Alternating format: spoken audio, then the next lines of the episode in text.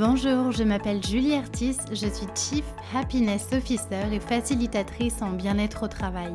J'ai lancé ce podcast dans le seul et unique but de vous aider à devenir acteur du bien-être au travail. Au travers des épisodes, je vous partage ma vision, des conseils pratiques, des expériences pour vivre le travail de façon plus positive. Je vous emmène aussi à la rencontre de personnes qui ont décidé de faire du bien-être au travail leur mission au quotidien. Elles vous partageront leurs clés pour créer un monde du travail plus humain. Enfin, Génération CHO, c'est aussi un podcast qui vous permettra de découvrir le passionnant métier qu'est celui de Chief Happiness Officer, bien loin des clichés du bonheur au travail que l'on voit souvent dans les médias. Génération CHO, c'est un podcast que je publie tous les mardis et vous retrouverez toutes les notes de l'épisode sur mon site julieartiste.com. Pensez à vous abonner pour ne pas rater les nouveaux épisodes. Et si vous venez juste de me rejoindre, alors bienvenue Je vous invite à écouter l'épisode 0 où je me présente un peu plus en détail. Dans ce podcast, mon but est vraiment de vous donner de l'énergie et vous inspirer à passer à l'action. Alors, prêt à faire partie de la génération de ceux qui choisissent le bonheur au travail?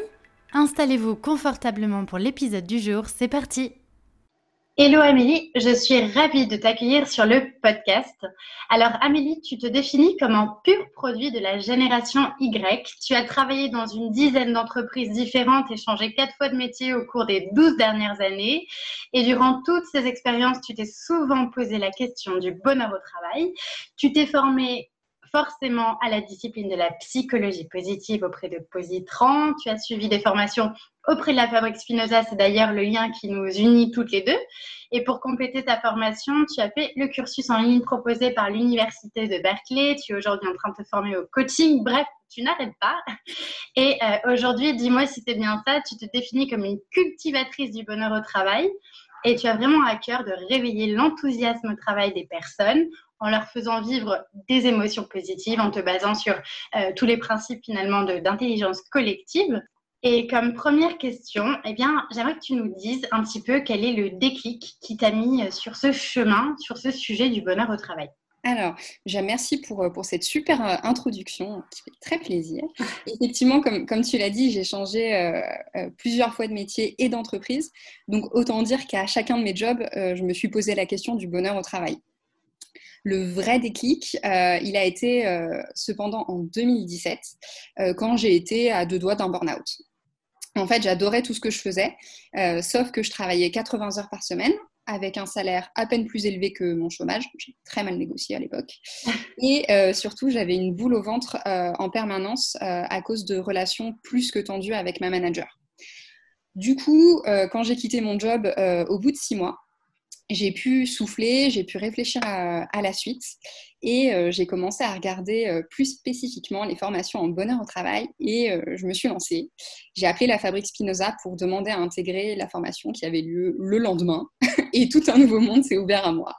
Ça a, été, ça a été un déclic, du coup, j'imagine, bah, un peu comme moi, finalement, quand j'ai fait cette formation de la fabrique Spinoza. Alors, c'est marrant parce que tu dis que tu as vécu, du coup, l'épuisement professionnel, tu as vécu la souffrance au travail. J'ai l'impression que souvent, on, on attend de pas aller bien pour s'intéresser à ce qui pourrait nous faire du bien. Enfin, c'est fou, c'est la même façon qu'on attend d'avoir mal au dos pour aller voir un, ostéopathe. Euh, est-ce que, est que tu penses que du coup, on a besoin de passer par euh, cette période un peu d'épuisement professionnel pour s'intéresser au, sujet du bien-être au travail? Alors, non, je pense pas qu'on en ait besoin. Euh, sinon, c'est vraiment très, très triste. En revanche, c'est clairement un déclencheur. En fait, euh, on est très facilement euh, dans une situation qui peut être confortable, euh, que ce soit financièrement ou autre. Et, souvent, en fait, on se satisfait de ce que l'on a sans chercher à, avoir mieux. Et je pense qu'il est plutôt là le piège, en fait. et l'idée, c'est de sortir de sa zone de confort et de, de voir si on pourrait avoir euh, d'autres euh, expériences euh, meilleures. mais, l'idée, c'est surtout voilà, comment, comment oser sortir de sa zone de confort et, du, de la routine quotidienne, en fait. Mmh.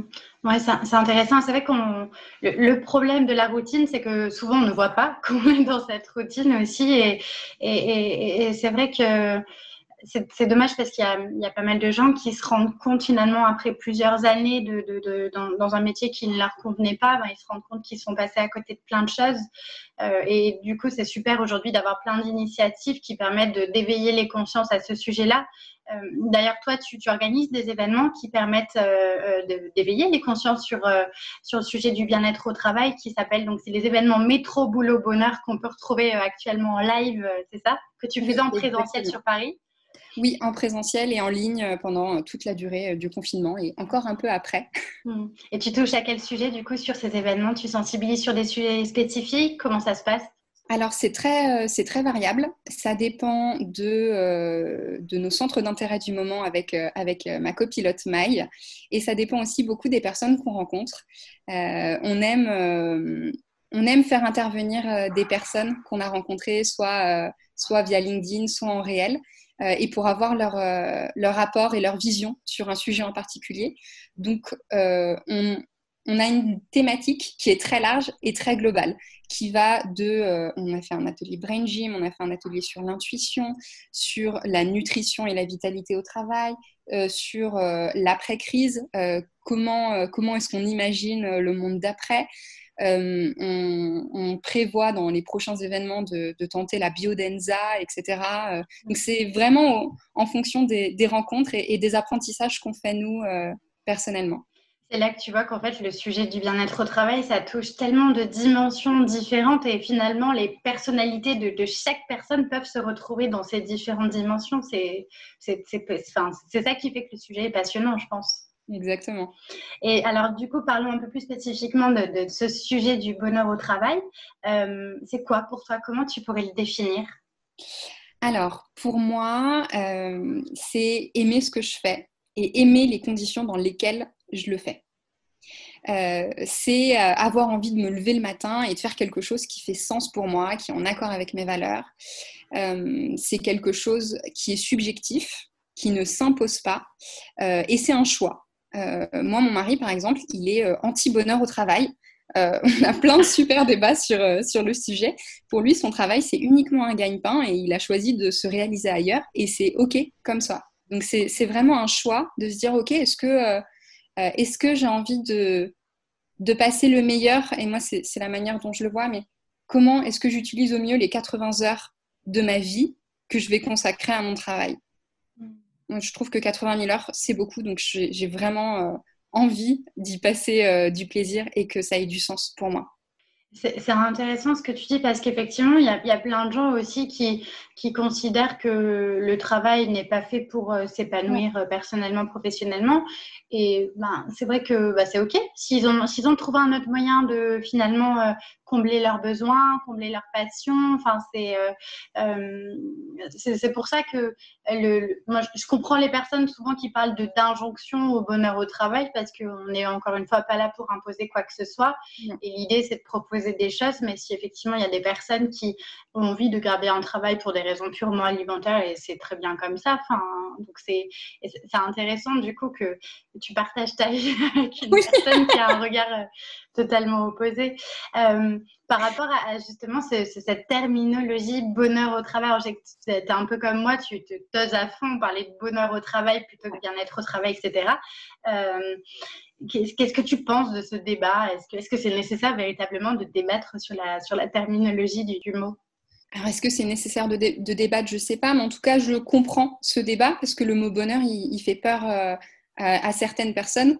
Et moi, j'ai un petit peu l'impression que euh, ça, leur fait peur parce qu'ils ont l'impression qu'il y a une poignée de consultants ou de CHO qui peuvent apporter des réponses aux questions que les Grecs se posaient il y a 2000 ans.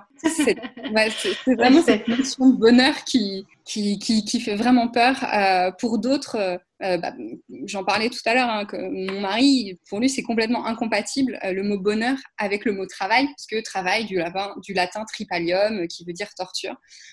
donc, c'est pas, c'est pas OK dans la tête. Et donc, avoir trois termes, on, en a encore beaucoup plus, hein, mais les, trois terminologies les, plus souvent euh, exposées, c'est qualité de vie au travail, Donc là, on est dans un cadre légal qui est clair, qui est sécurisant. Après, on peut parler de bien-être qui implique une notion autant physique qu'émotionnelle. moi, pour ma part, j'aime beaucoup parler de bonheur parce que c'est ce que je vise et c'est ce qui m'anime vraiment.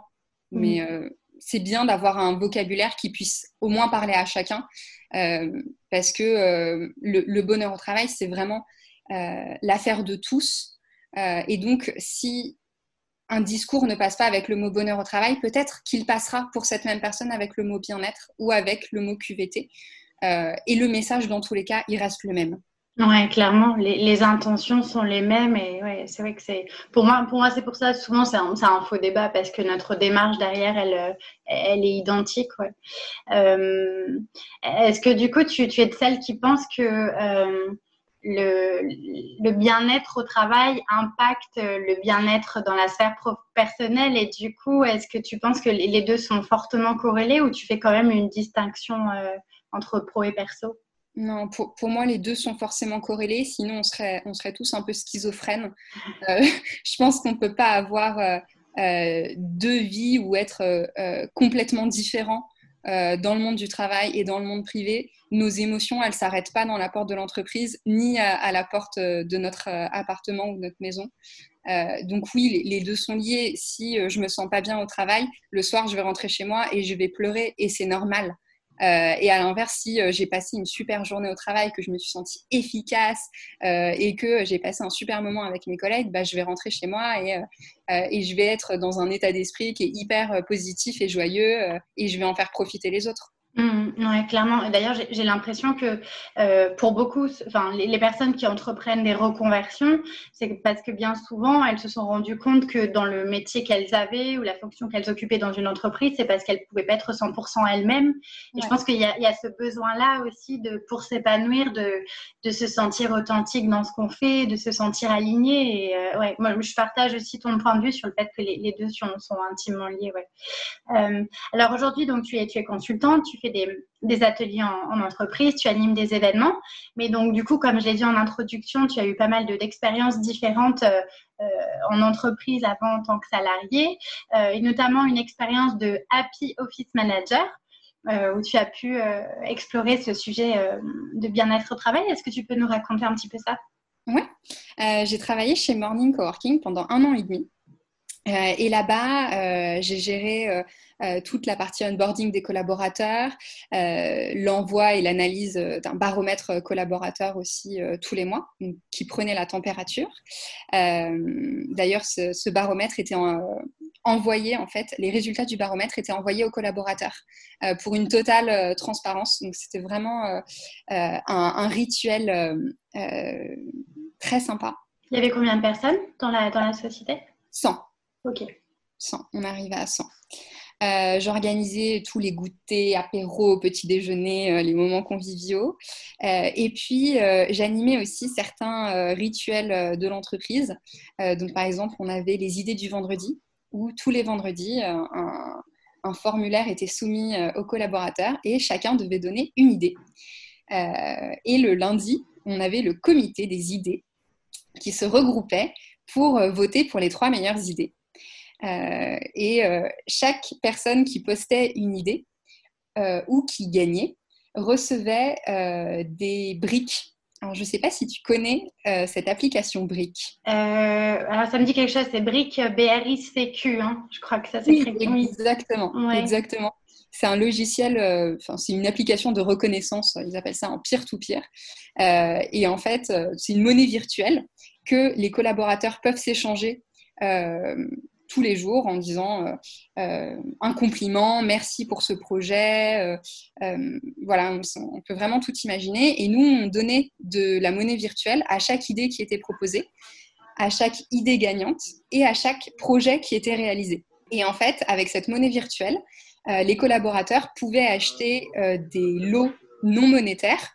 donc, on pouvait acheter par exemple un café demander à un collaborateur de, de, nous offrir le café ça fonctionnait aussi avec le croissant. On pouvait demander un câlin, euh, on pouvait demander euh, une blague, euh, un échange de repas en dernière minute. Enfin, plein de choses en fait qui créaient du lien et, et l'humour aussi beaucoup dans l'entreprise. Il y avait quel taux de participation? Est-ce que ça c'était mesuré? Est-ce que tout le monde prenait part à tout ça? Alors, dans les idées du vendredi, on avait à peu près 30% qui mhm. participaient. Donc, pas énorme.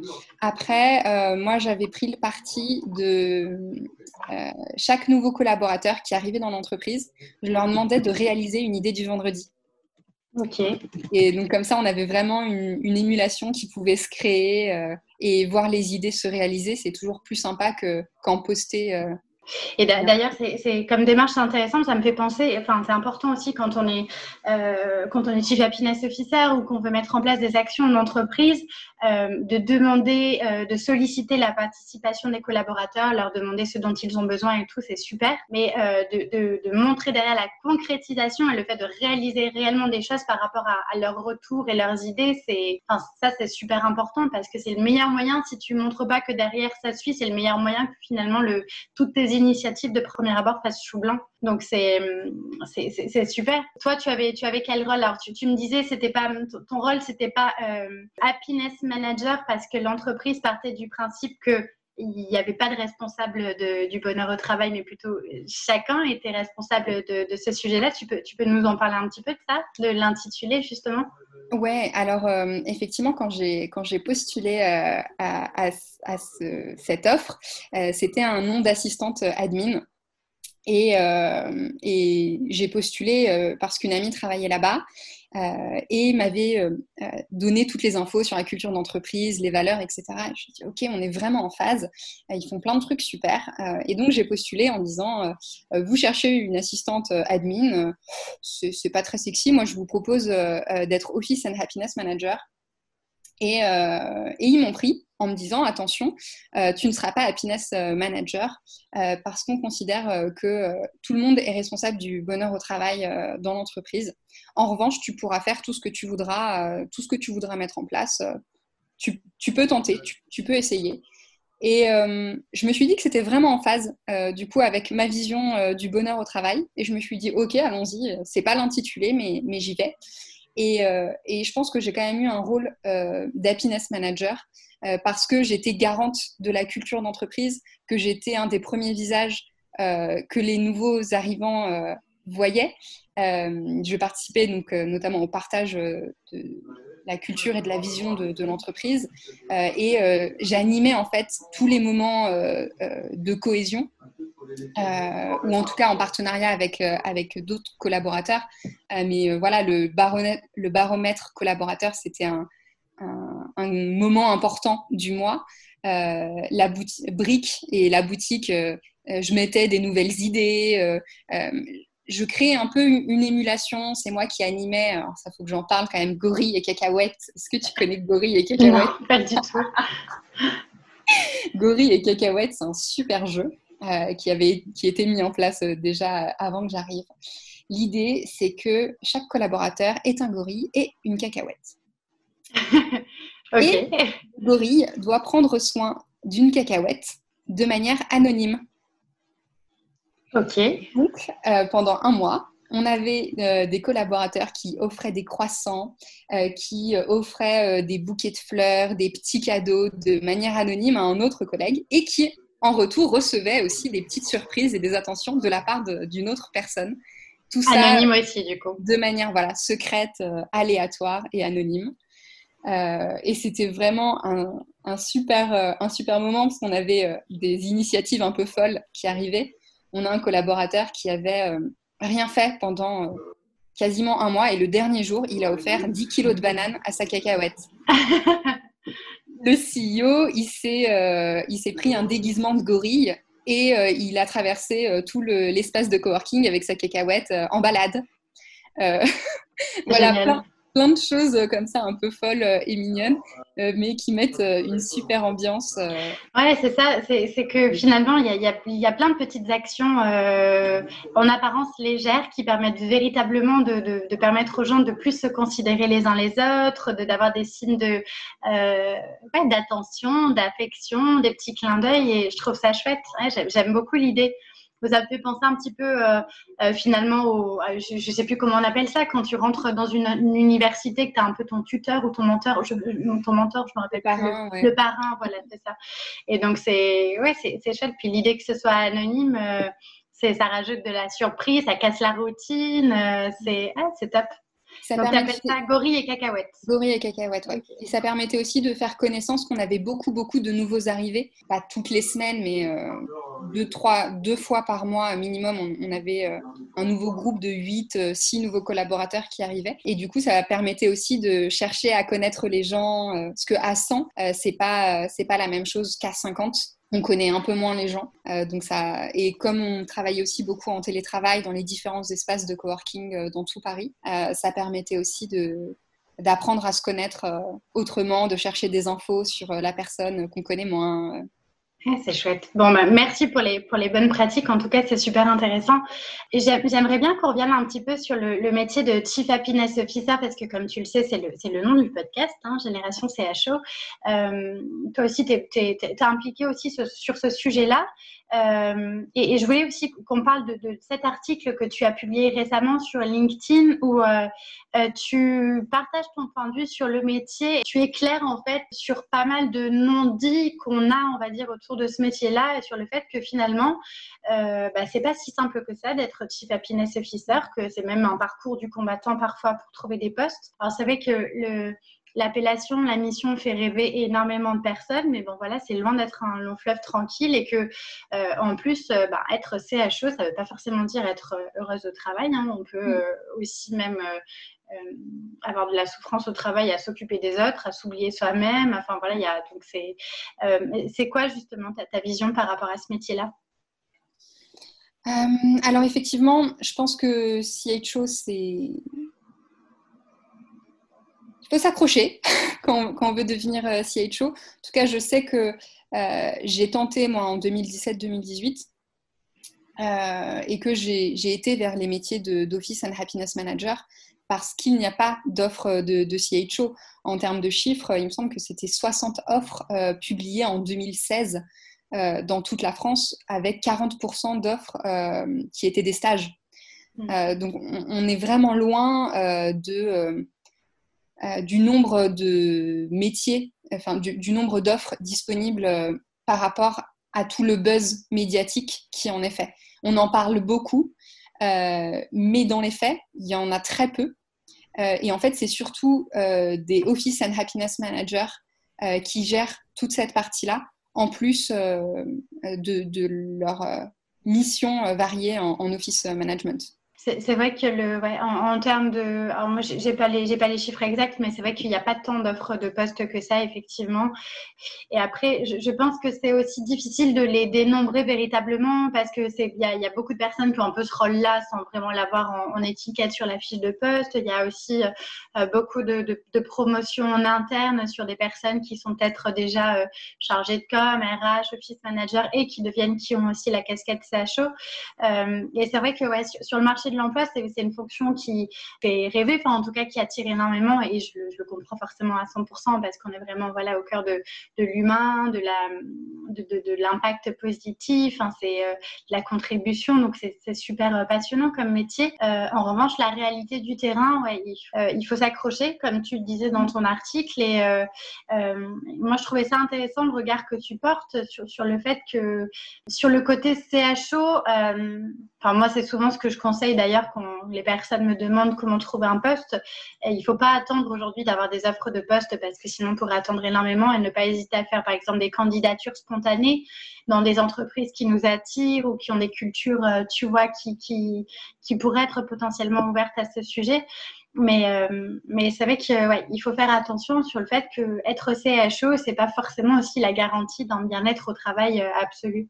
J'ai surtout rencontré des Office and Happiness Managers, euh, dont euh, beaucoup qui étaient déçus euh, du peu de crédit apporté par l'entreprise à, toute la partie happiness, en tout cas du peu d'importance, du peu de moyens qui étaient fournis. Donc j'en ai rencontré quelques-unes qui étaient déçues, d'autres qui étaient ravies et, et, pour qui ça se passe bien et heureusement. Et effectivement, euh, euh, j'ai pas mal euh, discuté avec Nathalie Forestier, qui est CHO de, de Just Eat, que tu as eu en podcast. oui. ensemble. Voilà. Et, effectivement, c'est vraiment intéressant d'échanger sur, sur la perception du métier. Et il y a aussi beaucoup de gens qui mixent une fonction RH avec une fonction happiness, plutôt dans les startups. Et donc là, pareil aussi, j'ai pu discuter avec, avec quelques personnes de, de, de, leur métier de comment, comment ils le voyaient. Moi, aujourd'hui, je pense que le, je pense que le CHO, euh, c'est surtout un chef d'orchestre euh, qui motive et qui implique euh, les collaborateurs à, agir pour leur bonheur au travail. Et qu'en fait, le CHO, il travaille jamais seul, mais avec une communauté de collaborateurs engagés pour le bien-être collectif, mais qu'on n'est pas obligé d'être CHO à 100% on peut être chef de produit et CHO, on peut être euh, ingénieur et CHO, on peut être euh, office manager et CHO. En fait, on peut cumuler plusieurs, euh, plusieurs casquettes. et si chacun se dit que je peux déjà être mon propre CHO, c'est déjà pas mal. Mettre en place des actions pour soi, le bonheur, il est contagieux. Donc, à partir du moment où on fait des choses pour soi, ça se répercute forcément sur les autres. Je suis, je suis, complètement d'accord avec toi et, c'est vrai que c'est super intéressant ce que tu dis sur le fait que on peut, on peut être sacho dans tous les métiers finalement. C'est pour ça que j'aime à penser en tout cas que euh, le CHO, on pourrait plus le voir comme une philosophie, un état d'être, tu vois, et d'agir plutôt qu'un métier à part entière. Et c'est vrai que quelle que soit notre fonction, en fait, on peut avoir cette, ce volet-là, euh, Chief Happiness Officer. Pour les personnes justement qui aimeraient, euh, qui aimeraient agir euh, en, faveur du bien-être au travail dans les entreprises et qui, et qui aimeraient peut-être avoir, enfin, en tout cas, prendre le pas de cette casquette un peu orientée Chief Happiness Officer, il y a des formations selon toi, enfin en tout cas des sujets sur lesquels il serait intéressant de se former. Je sais que toi, tu as une, appétence particulière sur tout le domaine euh, de l'intelligence collective et euh, qu'il y a des sujets sur lesquels pour toi ça ferait sens de creuser un peu plus en tant que CHO Ouais, alors euh, les sujets de psychologie positive, je trouve que c'est toujours très intéressant parce qu'on sort un petit peu du mode bisounours. Euh, que certains euh, imaginent mm. euh, et on apporte une science et des faits concrets sur, sur ce qu'on fait. après, je dirais que le, le meilleur apprentissage, c'est celui qu'on fait avec d'autres personnes qui mettent en place des choses on peut, on peut se former sur plein de sujets en fait quand, quand on est CHO, que ce soit euh, l'intelligence émotionnelle, la psychologie positive. Euh, on peut euh, se former bah, au métier de CHO comme ce que tu proposes avec, avec ta formation. Après, l'important c'est d'avoir les bases qui nous suffisent et avec lesquelles on se sent légitime pour agir. Il euh, n'y a pas, y a pas de, de, diplôme de Chief Happiness Officer, il n'y a, pas, il a pas tout ça. Donc, euh, c'est qu'est-ce que moi, je, euh, quelle est ma vision du métier? Est-ce que je la partage avec l'entreprise? Et comment est-ce qu'on peut imaginer faire des choses ensemble? Hmm, ouais, mais je, je, partage à fond ta vision et c'est vrai que le, souvent les, les personnes qui euh, veulent s'embarquer dans ce rôle-là ont des soucis de légitimité parce qu'elles pensent qu'elles sont pas suffisamment formées. Après, moi, je pars du principe que les qualités humaines, elles sont aussi essentielles euh, sur ce sujet-là et on a besoin de personnes qui sont dans l'écho, dans l'empathie. Je pense que rien que ça, tu vois, ce sont des choses qui manquent énormément en entreprise et si à minima les on pouvait permettre aux collaborateurs de se sentir euh, plus écoutés et considérés, tu vois, je pense que ça changerait beaucoup de choses. Moi, j'ai l'impression que les, les, principales problématiques des entreprises, c'est cette rupture du dialogue qu'il y a entre bah, les managers, les collaborateurs, la vision des dirigeants. Et, je pense que les, qualités d'écoute, par exemple, remettre l'écoute et de euh, recréer plus de communication, pour moi, ce sont des choses euh, essentielles. Et finalement, à part juste être, on va dire, ouais, à l'écoute et faire preuve d'empathie, tu n'as pas forcément besoin d'avoir euh, d'être surdiplômé pour, euh, pour faire ça. Non, je pense que ça, ça demande effectivement cette qualité d'écoute, beaucoup de créativité. Euh, mm. pour imaginer des solutions et, même plus qu'imaginer des solutions parce que je pense que les meilleures solutions elles viennent des collaborateurs eux-mêmes donc c'est avoir cet esprit d'initiative à rassembler les collaborateurs dans une même pièce euh, et euh, pour discuter de OK, c'est quoi le bonheur au travail pour nous? Qu'est-ce qu'on a envie de faire pour, l'améliorer? Et ça commence tout simplement en fait par voilà, c'est ça, donner la parole aux, collaborateurs, les écouter, prendre en compte leurs remarques et créer ensemble, avancer ensemble dans, dans une envie commune de plus de bien-être au travail. Hmm. Si, euh, si, tu avais une baguette magique, euh, qu'est-ce que tu changerais aujourd'hui dans le monde des entreprises? J'adore la baguette magique. Euh, si j'avais une baguette magique, je replacerais la mission sociale au cœur de l'entreprise pour que l'utilité ou que la raison d'être de l'entreprise, ça soit pas le chiffre d'affaires, mais que ce soit qu'est-ce que j'ai apporté de bien au monde. Et je pense que si on démarre par là, c'est utopique, hein, c'est très utopique, euh, mais démarrer par là, ça serait déjà un, énorme pas de fait sur euh, le sens au travail euh, et sur un monde meilleur, du coup. Bah, ce sera le mot de la fin. Je crois que j'ai rien à rajouter par rapport à ça. C'est utopique, mais c'est beau et je pense que c'est nécessaire de le penser parce que si on ne pense pas un peu grand, bah on, on, atteindra, on n'évoluera jamais. Donc, euh, donc j'adore. Qu'est-ce qu'on peut te souhaiter euh, pour la suite, Amélie? Euh, des, beaux, des beaux projets de bonheur au travail et intervenir dans un maximum d'entreprises sur ce sujet-là pour impacter euh, le maximum de, travailleurs et de travailleuses possibles. Eh bien, c'est tout ce qu'on te souhaite, du coup. Merci beaucoup. Et pour ceux qui nous écoutent, je vous dis à très bientôt pour un nouvel épisode de Génération CHO. Salut voilà, c'est tout pour aujourd'hui. Mille merci d'avoir écouté jusque-là. Une dernière petite chose avant de nous quitter. Si le podcast vous plaît et que vous voulez m'aider à le faire connaître, alors je vous invite à me laisser un petit mot doux en commentaire, à me mettre 5 étoiles sur iTunes ou encore à le partager sur vos réseaux. Si vous souhaitez me contacter, me poser des questions ou me donner vos feedbacks, vraiment n'hésitez pas, je serai ravie de vous lire et de vous répondre. Vous pourrez retrouver les notes de cet épisode sur mon site internet julieartiste.com et je vous donne aussi rendez-vous sur Instagram sous le pseudonyme Génération CHO pour partager davantage autour de ce passionnant sujet du bien-être au travail. Encore merci et à très vite pour un nouvel épisode.